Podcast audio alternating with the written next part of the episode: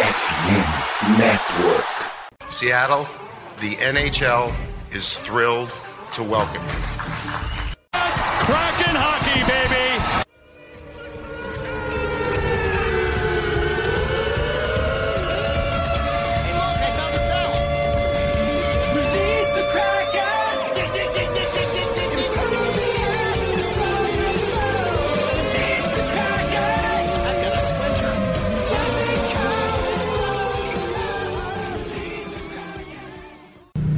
Release the Kraken! Estamos de volta, a temporada da NHL está de volta e hoje voltamos, né? Finalmente. Olá, eu sou o Lucas, host do Cast Marinheiro e host do Seahawks Brasil.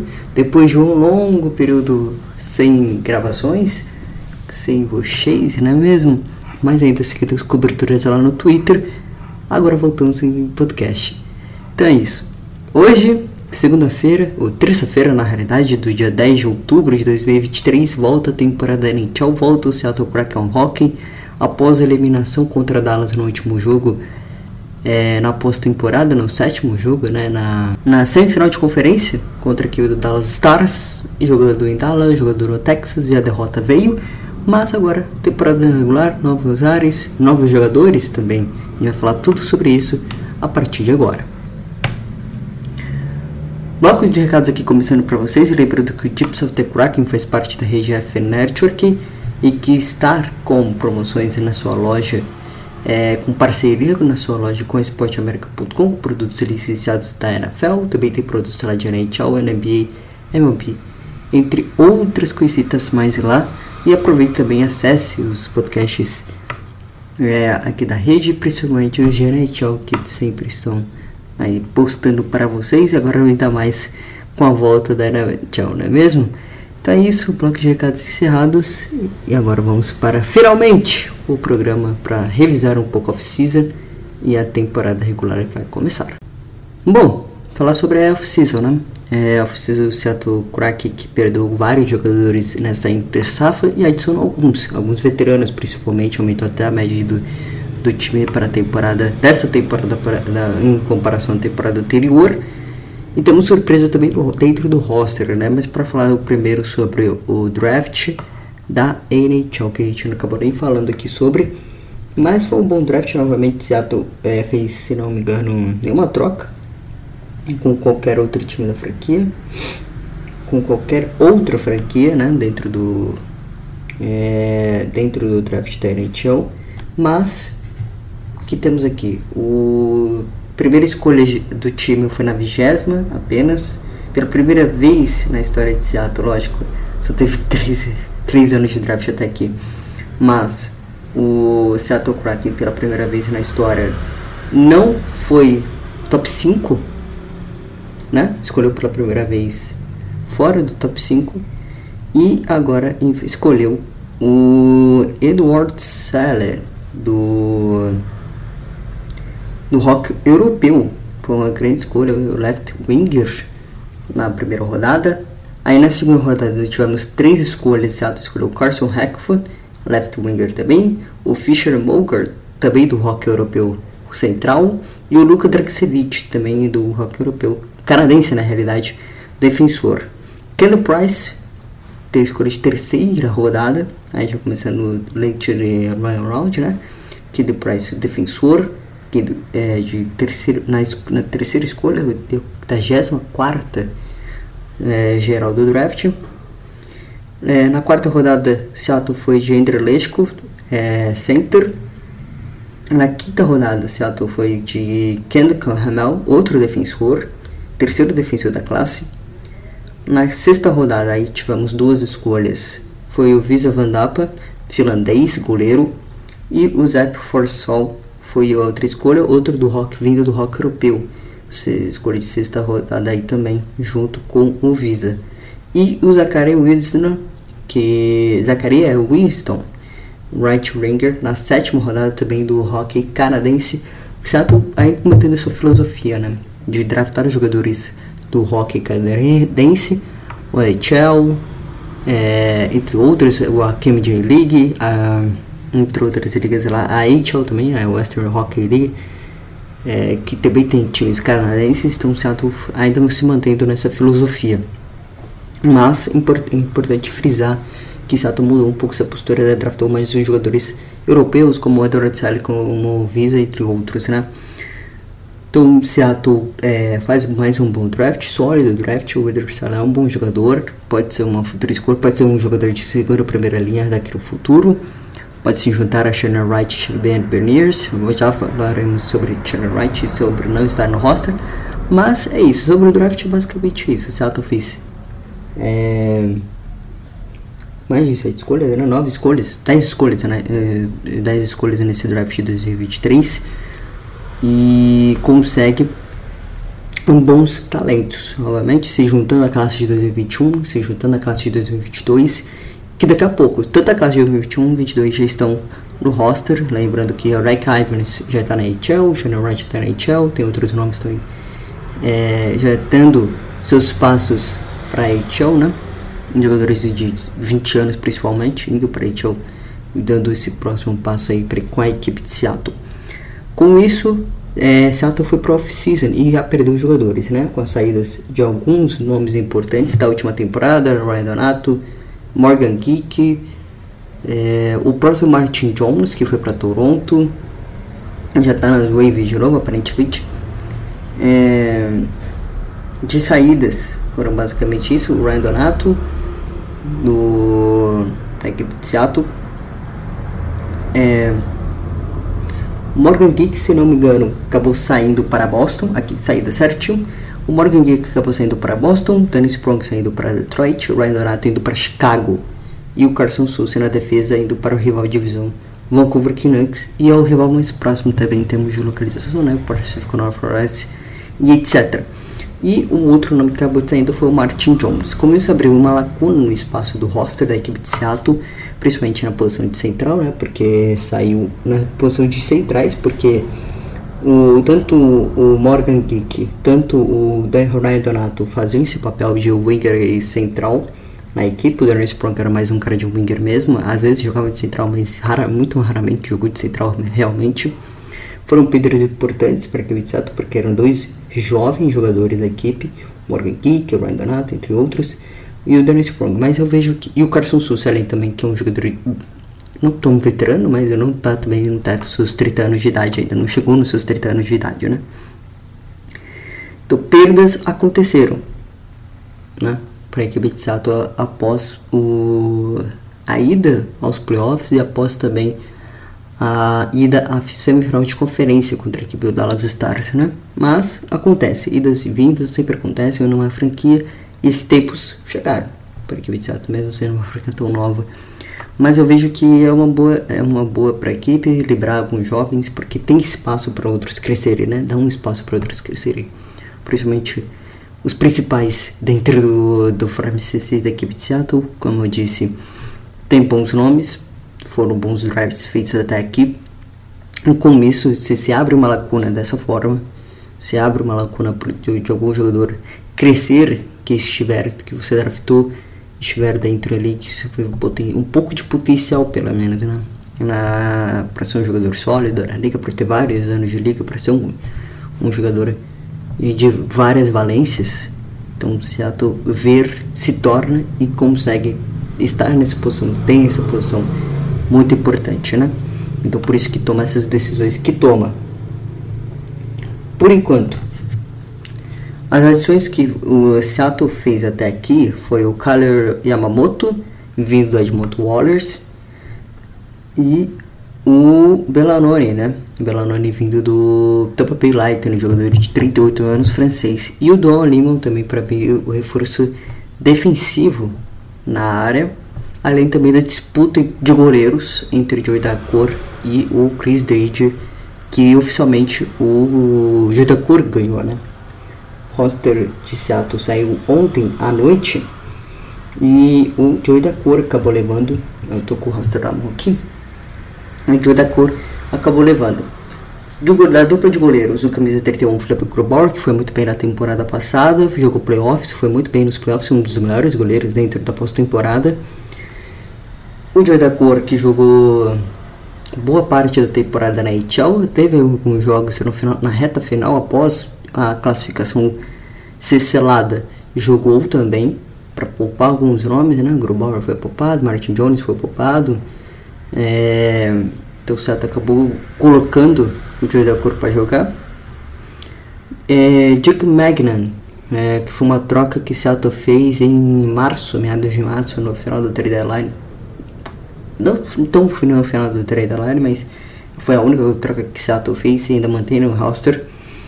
Vince Dunn, que tem ganhou um contrato de 4 milhões de 4 anos, na realidade, 8,8 milhões de dólares. É, vai jogar pelos próximos anos aqui em Seattle. O Jamie Colexiak, que foi mantido também, provavelmente vai fazer a segunda linha junto com o Domolin, que o Brian Domolin que chegou para a franquia nesse ano. Adam Larson é outro que se manteve, Josh Schultz foi outro que se manteve e o Borgen também é outro que se mantém. No ataque, os forwards, Jordan Abley segue sendo o, capitão alternativo, lembrando novamente Seattle abrindo espaço da capitania de efetiva, né, com Cezinho na camisa, etc. É, abrindo essa opção da capitania, porque espera-se que o Matt Berniers assuma isso no futuro. Não sei o qual futuro que Seattle prevê, mas é de fato que há essa esperança dentro da franquia que o Matt Bernier seja o capitão do time. Mas os líderes até aqui é o Jordan Abley, o Jaron Schwartz, o Jeremy McCann e o Annie Gore. Né? São esses quatro capitães alternativos da equipe de Seattle, todos fortes.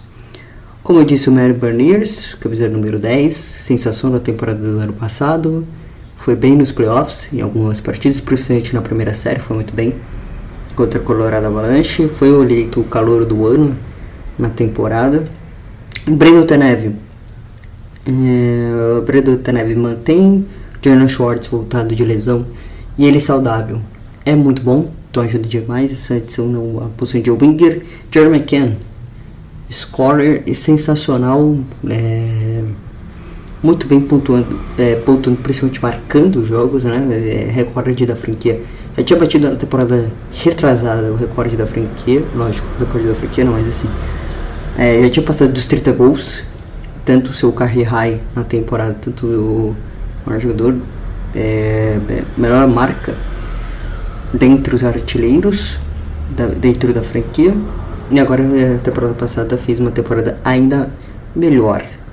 Eli Tovanen, que foi trazido via waiver do Nashville Predators. Obrigado, Nashville. Alex Weinberg, que foi até que bem na temporada passada, teve problema de lesão, mas no meados de dezembro e janeiro, mas conseguiu fazer uma reta final muito boa, ajudou Seattle também na vaga, na vaga contra Dallas, né? Contra, contra na vaga que o time classificou contra Colorado e ajudando, pegando Dallas. Oliver Strange, espero uma última temporada dele, ele foi muito bem ano passado também. Andy Gordon, nosso capitão, não usa Cezinho lá na camisa. Uh, o Perry Edward Bellemery, que é um cara que veio de Tampa e é outra edição da equipe. Ty Carter, que agora é finalmente efetivada dentro do roster, foi, venceu a batalha contra o Shannon Wright pela posição. O cara Yamamoto, que vem da, do Edmond Wallace, como citei, e ele também é um cara que é de Seattle, né? É de. Não é de Seattle, mas é de Washington, da região de Washington, do estado de Washington. E o Drubro e o André Burakovsky também, que foi outra adição que o time fez ano passado. Então é isso, falamos de roster, falamos de draft um pouco. É... Agora vamos falar sobre o Vice O Vice que recebeu um contrataço no ano passado, ano passado não, esse ano. E ele que tinha renovado há dois anos atrás por três anos, né? E, e, e o time entraria um, um contrato de restrição com ele, por isso que até uma renovação com ele seria o ideal para escapar desse contrato de restrição com o Vice-Dan para próximos anos. Ele entraria no seu último ano de contrato, agora Seattle renovou, ele ficará por mais 5 anos. Essa e as próximas 4 temporadas. Ele assinou por 3,35 milhões de dólares, 4 anos. Ele que é o um defensor que fez mais pontos, né? É, ofensivamente ele foi muito bem, ele teve 81 jogos na temporada, 14 gols, 50 assistências e 63 pontos ao todo, né? Ele foi muito efetivo, principalmente no ataque. É, fez a melhor temporada de pontos, fez a melhor temporada em assistências e fez a melhor temporada de gols. Isso só jogando 81 jogos. Ele não jogou os 82 jogos porque foi poupado no último jogo contra Vegas. Um dos jogos contra Vegas na reta final. É, já com o time já classificado, né? Ele tem uma projeção para temporada de 93 de ataque e de 392 e é um central muito, muito efetivo. No 5 contra 5, principalmente, foi um dos melhores em pontos é, na temporada, atrás apenas de Eric Carson, que fez a melhor temporada da história de um pontuador vindo da defesa, o Roman Colin McCarr, Morgan Riley e o Brad Burns.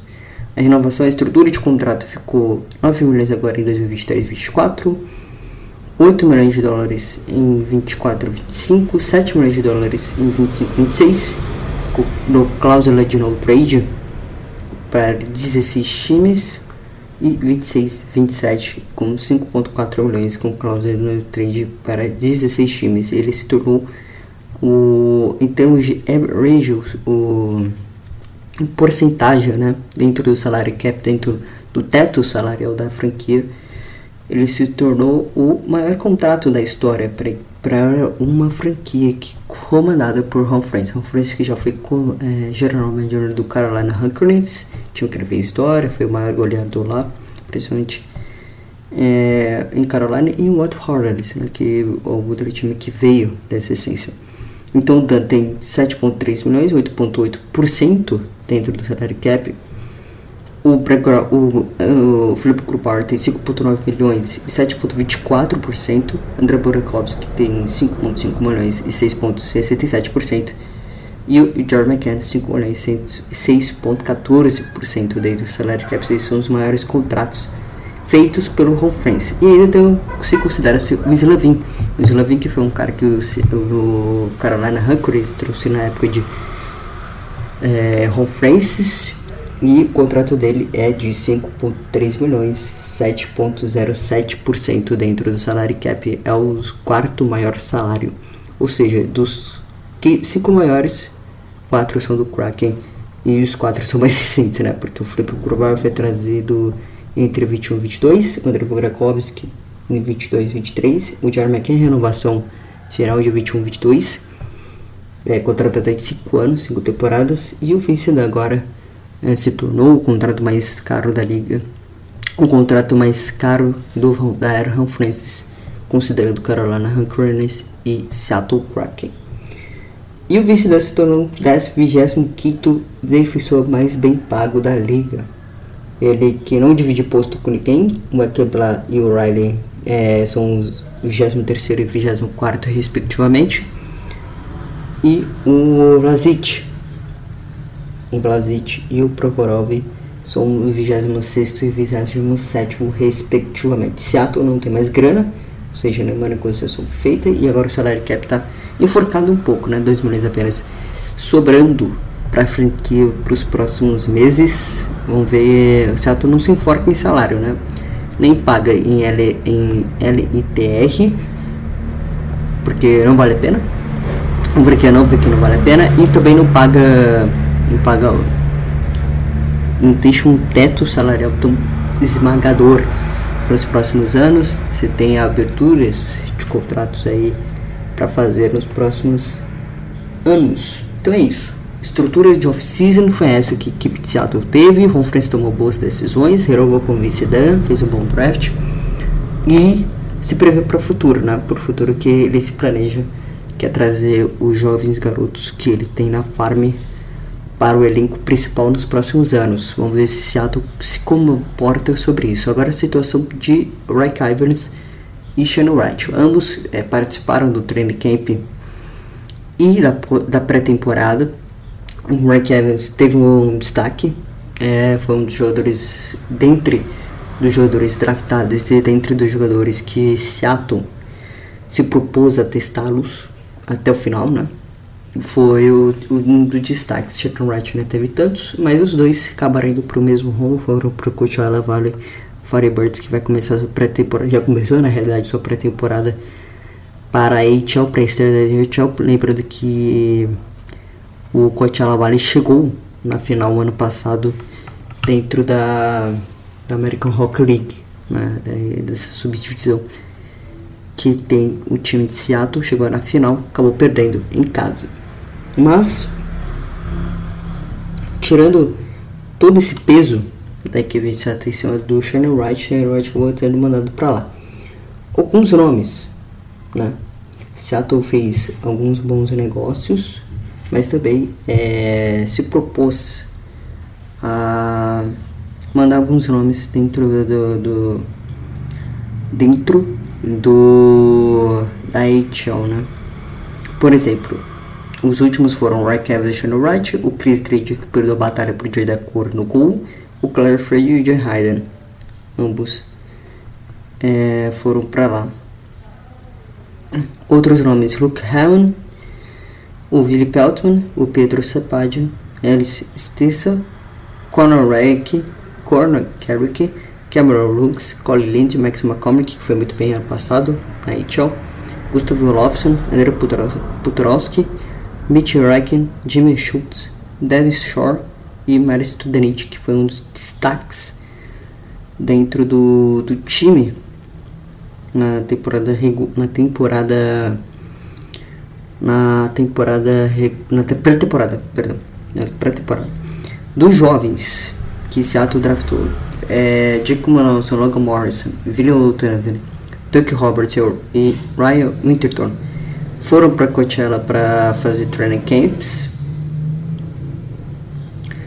É, jogadores que foram para as Junior Clubs, Lucas Dragsevich foi para TC Americans, Jacob Furkers foi para Warriors, David Goetz foi para o Silver Wolves, o Duncan Hammond foi para o Silver Stips, Andrew Losco foi para o Huskies o Carson Halfwell foi para o HL Rangers e o Anderson Edward Saleh foi para o Bayer Colts, também da OHL.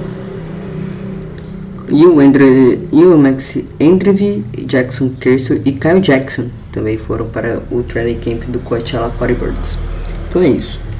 É, Seattle mandou alguns jogadores para juniors, mandou alguns jogadores para treinar no training camp. Daqui a pouco vai, provavelmente vai reduzir esse roster né, de jogadores mas eu queria destacar que o Edward Sella, um jogador de 19, 20 anos, por aí, já foi direto para os Estados Unidos, né? Saiu da Europa, agora vai para os Estados Unidos, vai jogar na Ontario Hockey League, que é onde o Seattle concentra seus principais prospectos lá. É, já tem o Ken Price, já tem o Ville Outra que foi ano passado e, vai, e já vai voltar também, provavelmente, ou vai ficar na NHL já tem 20 anos, já pode disputar a temporada pelo menos. Então vamos ver o que Seattle vai fazer, né? Para essa questão, para esses jovens e tudo mais. Tirando isso, nada mesmo, né? Seattle fez um pouco de trabalho, trabalho sólido dentro da sua oficina, dentro das suas capacidades e dentro da sua filosofia que da montagem de elenco também. Eu tenho uma pulga traseira sobre orelha sobre essa questão do Shannon Wright. Mas vamos ver, né? O Seattle terminou com um roster de 22 jogadores. Ainda tem uma opção a mais aí que pode ser colocada. Não sei qual o fator que Seattle vai ter. Se vai trazer um cara da Wave após o jogo de hoje contra Vegas. Não sei, você vai saber pós essa semana, essa primeira semana de temporada regular, né? Pois é, então é isso. Fechado o primeiro bloco, um resumão para vocês sobre a oficina do Kraken, sobre as renovações, sobre o salary cap, sobre o draft também, né? Puxando lá de julho a oficina de Seattle pós eliminação contra o Dallas Stars. Então é isso, bloco número 2.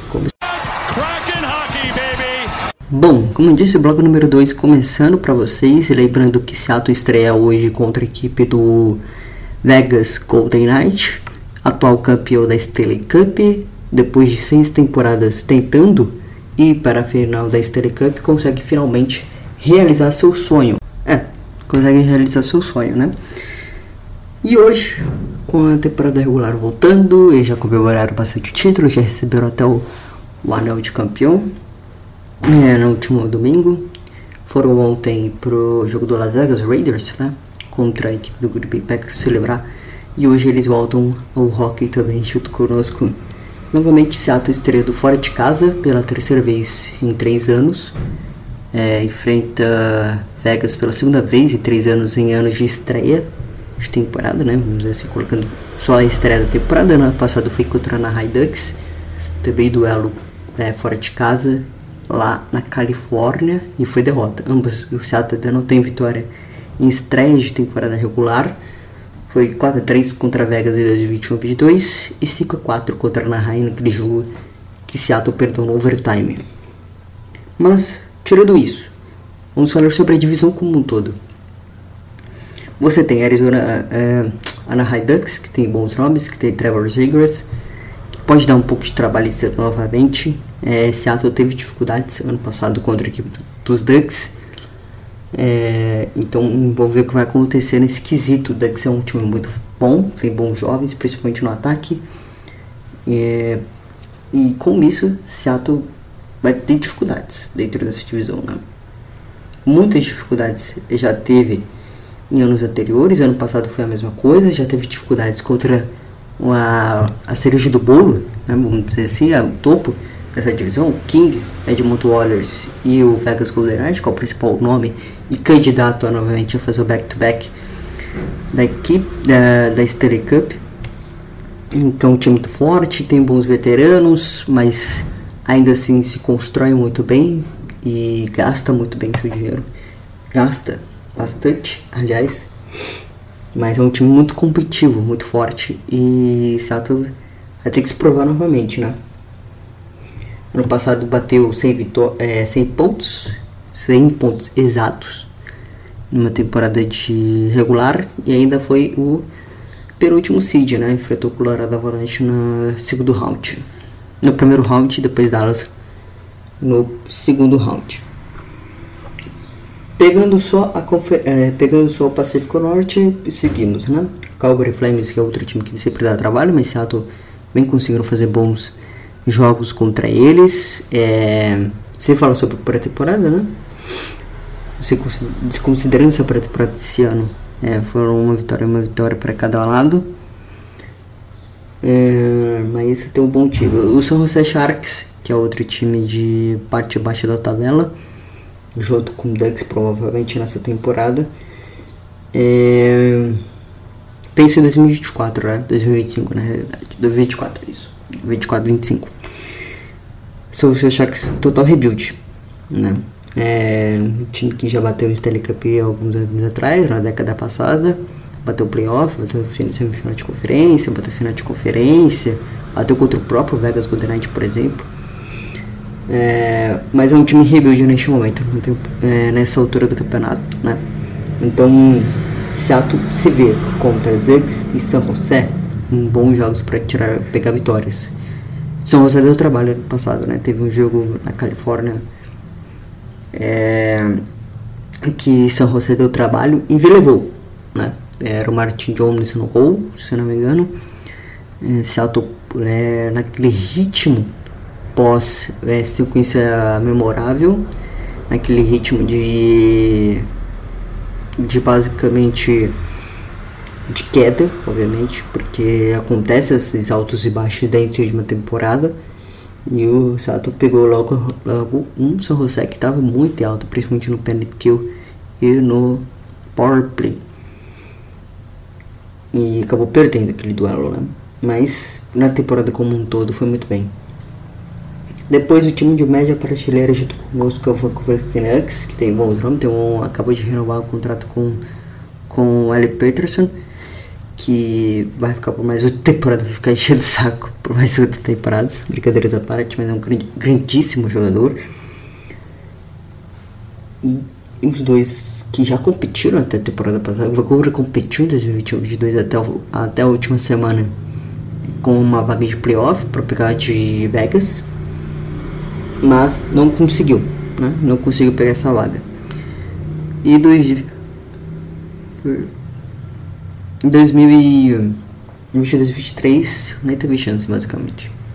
Começou muito mal a temporada e desistiu do ano. Um time de prateleira de cima, Los Angeles Kings, é, poucos, já teve trocas nessa temporada dos Kings, tem um bom trabalho, boa gerência, bons jovens e vai criar dificuldades, principalmente, né? Enfrenta a partir de amanhã o Colorado Avalanche nessa estreia da temporada contra a equipe do Colorado que foi campeão na, na Central e perdeu por Seattle. Você aproveita isso, brincadeira.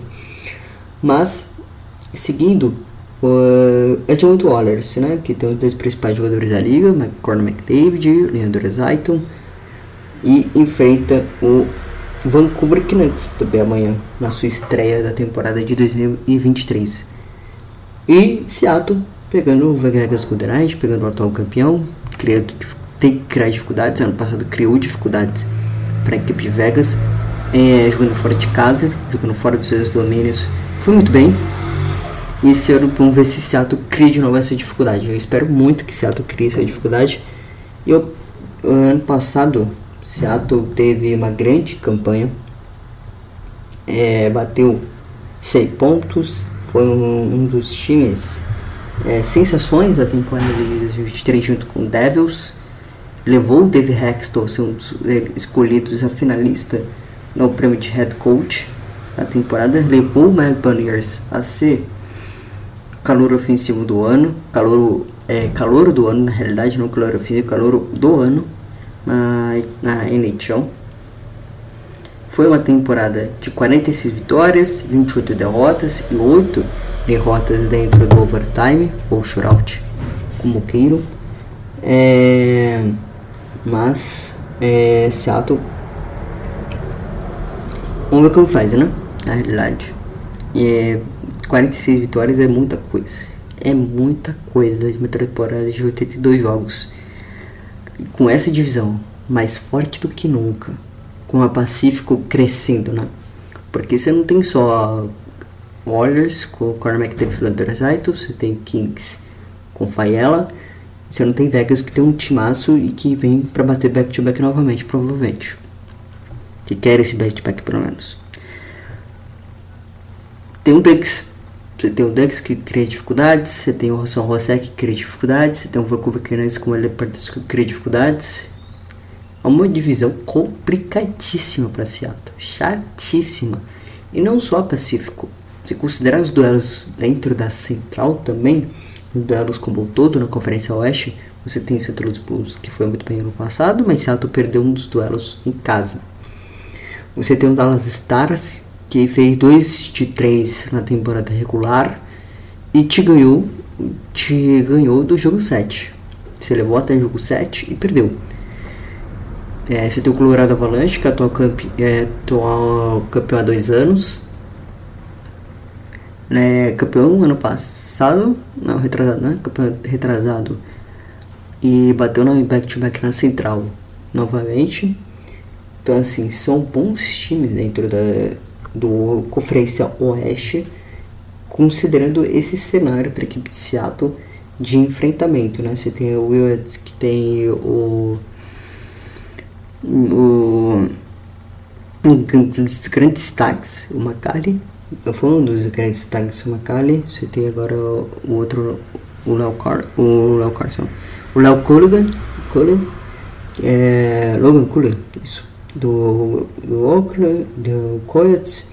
Você tem o cornerback que foi pro Blackhawks. É, você tem o Minnesota Wild que bateu de frente na Conferência Oeste também.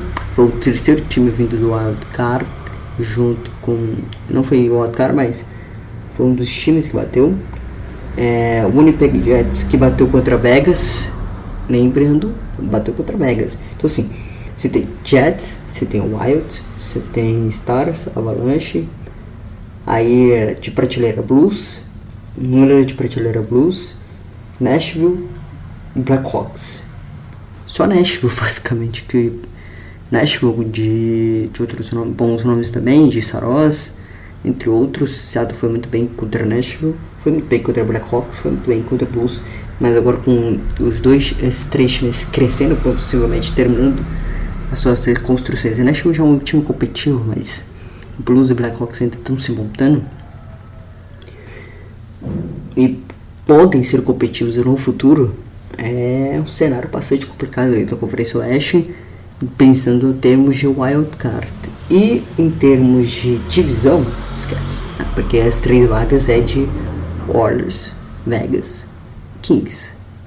Não tem é esse pensamento. É basicamente esses três times que que vão ficar dentro do Pacífico. Vamos ver o que Seattle fará. Vai ter regressão à média, provavelmente. Provavelmente não bata 100 pontos, como bateu ano passado, que foi capaz de fazer o time ser sétimo seed.